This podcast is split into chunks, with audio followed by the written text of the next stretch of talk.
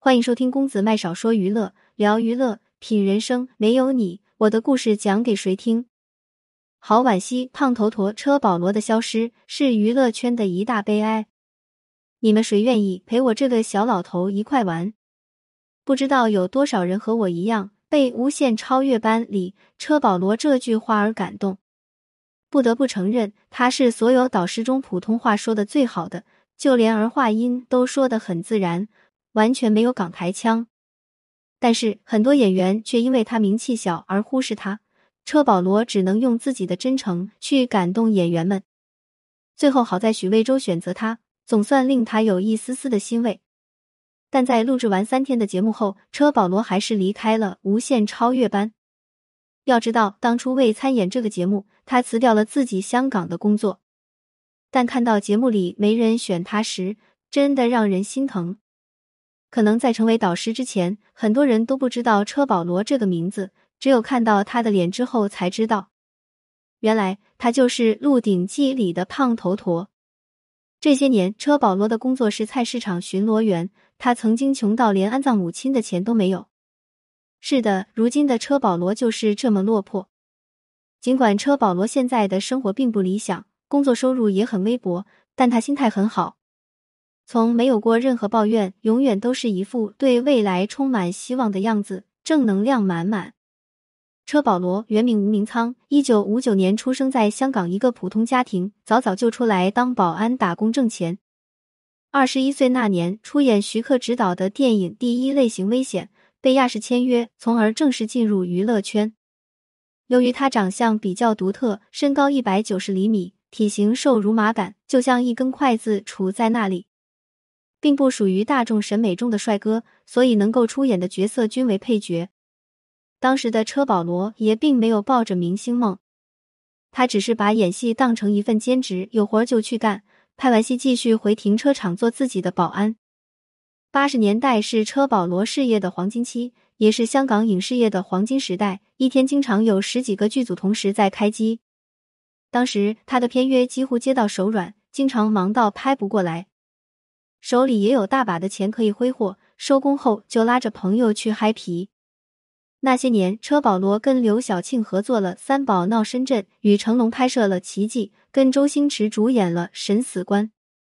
不过，慢慢的，他的戏约就受到了限制，只能接一些喜剧角色。有一次，他向公司撒谎自己生病了，却跑到外地去拍摄另一部戏。然而，百密总有一疏，他的行踪。不慎被女主角叶倩文说漏了嘴，无意间将车保罗病假的谎言戳破了，因此后果也很严重。他被亚视雪藏起来，到了无戏可怕的地步。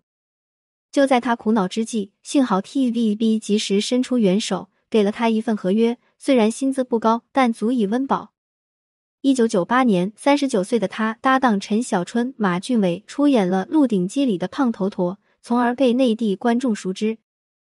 这部剧播出后，也是席卷东南亚，从香港红到内地，成为八零九零后的童年回忆。但这也是车保罗事业上最后的辉煌了。进入二零零零年后，香港影视行业开始走下坡路，很多配角演员几乎接不到戏。二零零四年，车保罗的合约到期，TVB 开出的续约条件是年薪两千元。你真的没有看错。连车保罗得知这个数字后都惊呆了，因为大街上的保洁员都比他的薪水高很多。因此，车保罗果断拒绝了这份屈辱的合同。他开始到处找机会拍戏。正在这时，他被一个日本演员仓田保昭骗去日本拍摄色 Q 片，当然也可以不拍，那就得被棍棒伺候一通。车保罗意识到自己羊落虎口，只能乖乖就范。硬着头皮拍了两部，逮着机会赶紧逃回香港。接下来的生活依然没有好转。风光时虽然赚了不少钱，但车保罗不善理财，基本没有什么积蓄。二零一一年，母亲去世，但他连丧葬费都出不起。幸亏前同事得知消息后，私下凑了一点钱给他，车保罗这才有钱让王母入土为安。最终，残酷的现实生活让他不得不放弃演员梦。为了养活自己，他开始做各种兼职，保安、门卫、菜场巡逻员、水泥工等，各种兼职收入加起来，一个月也有一万多块，拍戏反而成为了副业。偶尔，车保罗也出来客串一番，比如《憨豆特工二》里，他一口流利的英文非常惊艳。还有这次他在《无限超越班》中偶尔也会展示英文，真是非常地道，一口京腔也让人惊艳不已。不过这里头还有个温馨的故事，车保罗的英文流利很大一部分得益于现任妻子，由于对方是菲律宾籍，两人日常英语沟通。他曾经离过一次婚。第一段婚姻只有两年，两人生下一个女儿后便分开了。这之后，他单身了很多年，日子也过得一团糟。现任妻子是朋友家里的菲佣，勤快又善良，在朋友的撮合之下，两人最终走到了一起。结婚的时候，车保罗一穷二白，既没有婚礼，也没用钻戒，但好在妻子善解人意，不在意这些。婚后，两人生下一个儿子，家里的开销也交给妻子打理。虽不富裕，但也不至于朝不保夕。值得一提的是，当了一辈子绿叶的车保罗，终于在六十岁这年第一次当了一回男主角。这就是只有三十分钟的剧情片《老人与狗》，讲述了一个患癌老人和一只被遗弃的老狗之间的故事。影片很短，人物和台词也很少，但立意却很深。两个垂暮之年的生命，跨越种族之间的相互救赎。没有一定的阅历，很难演绎出人世沧桑的那种穿透感。而车保罗精湛的演技，让他获得台北电影节影帝提名。尽管最终与影帝失之交臂，但已过花甲之年的保罗早就释然了。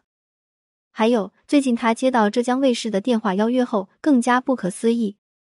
对方邀请他担任导师，三天开出六位数的价格。他赶了内地的观众这么多年后，依然还记得胖头陀。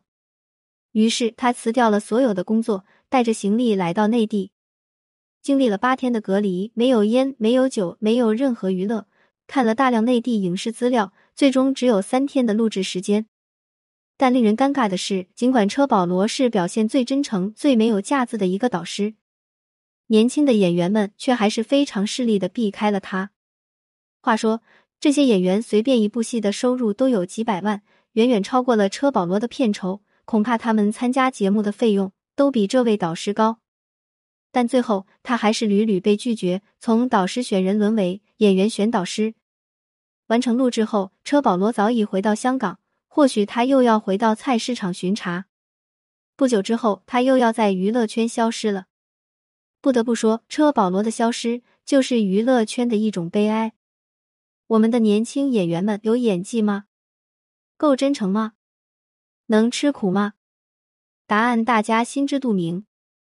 不知从什么时候起，流量明星们靠的三板斧不外乎是拍广告、录综艺、赶通告，而演员赖以生存的演技却从来不想去沉下心来打磨，整天靠着拍烂片赚快钱。